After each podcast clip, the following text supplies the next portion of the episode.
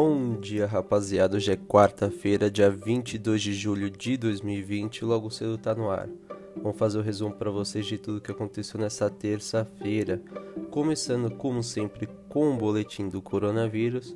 O Brasil teve 1.346 novas mortes nas últimas 24 horas. O país chegou à marca de 81.597 óbitos pela Covid-19 também registrou 44.887 novos casos confirmados ontem, elevando o número para 2.176.532 o número de infectados. Uma notícia boa é que a diretora da Pfizer no Brasil, Marjorie Ducini, disse que espera obter entre outubro e novembro a aprovação para aplicação na população de uma das vacinas contra a Covid-19 que a empresa desenvolve em conjunto com a alemã BioNTech. A Pfizer e a BioNTech obtiveram autorização da Anvisa para realizar testes no Brasil e eles devem começar em agosto. Três farmacêuticas, dentre elas a Pfizer, a American Sharp Dawn e a Moderna, disseram que, se conseguirem obter uma vacina contra o novo coronavírus, não a venderão a preço de custo. Já a Johnson Johnson e a AstraZeneca concordaram em vender suas vacinas sem lucro inicialmente. O anúncio foi feito durante uma audiência no Congresso americano ontem. Uma notícia boa é que pesquisadores da China e da Califórnia desenvolveram um novo exame de sangue capaz de detectar cinco tipos de câncer de forma precoce. Segundo a pesquisa publicada ontem, o teste conseguiu detectar os cânceres coloretal, de estômago, esôfago, pulmões e fígado até 4 anos antes que métodos convencionais. Os resultados do estudo foram publicados na revista Nature Communications do grupo Nature, um dos mais importantes do mundo. Outra notícia muito boa para nós brasileiros é que a Câmara dos Deputados aprovou ontem, em seu primeiro turno, o texto base da proposta de emenda à Constituição que renova o Fundeb, o fundo que financia a educação básica, e amplia gradualmente a participação da União até o patamar de 23% a partir de 2026. A aprovação foi resultado de um acordo costurado já na terça, horas antes de o texto entrar em votação. O governo Jair Bolsonaro, que até que até esta semana tinha participado pouco do debate do novo Fundeb, enviou uma proposta e conseguiu alterar pontos do texto, como o ritmo de aumento da verba federal e a destinação dos recursos ao longo dos próximos anos. A proposta foi aprovada por 499 votos favoráveis e 7 contrários.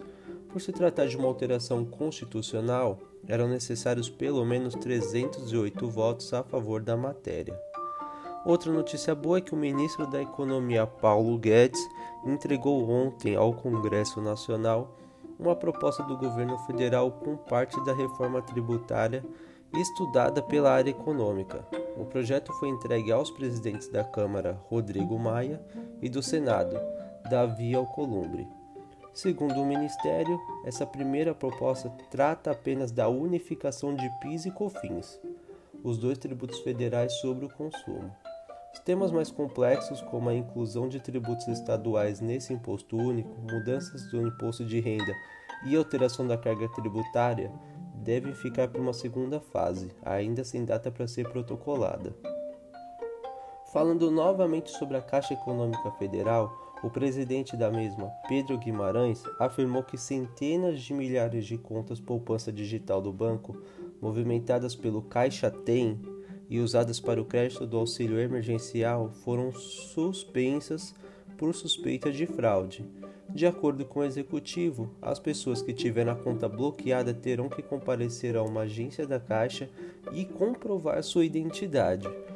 Guimarães apontou que a origem da fraude se deu no início do cadastramento do auxílio emergencial.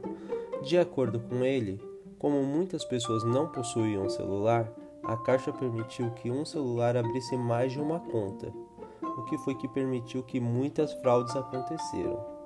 Muito obrigado pela audiência. Eu vou passar a bola agora para o Cauê Isaac para vocês ficarem ligados sobre tudo do mundo do esporte. Muito obrigado e até mais.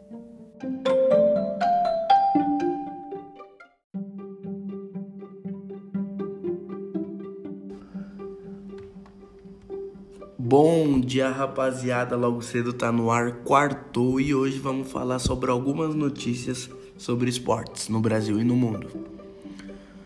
E hoje é dia do que? Hoje é dia de derby, né? E aí para você, quem leva melhor no clássico, Palmeiras ou Corinthians? Falando de Palmeiras, Vitor Luiz se despede do Palmeiras para ir jogar ao Botafogo.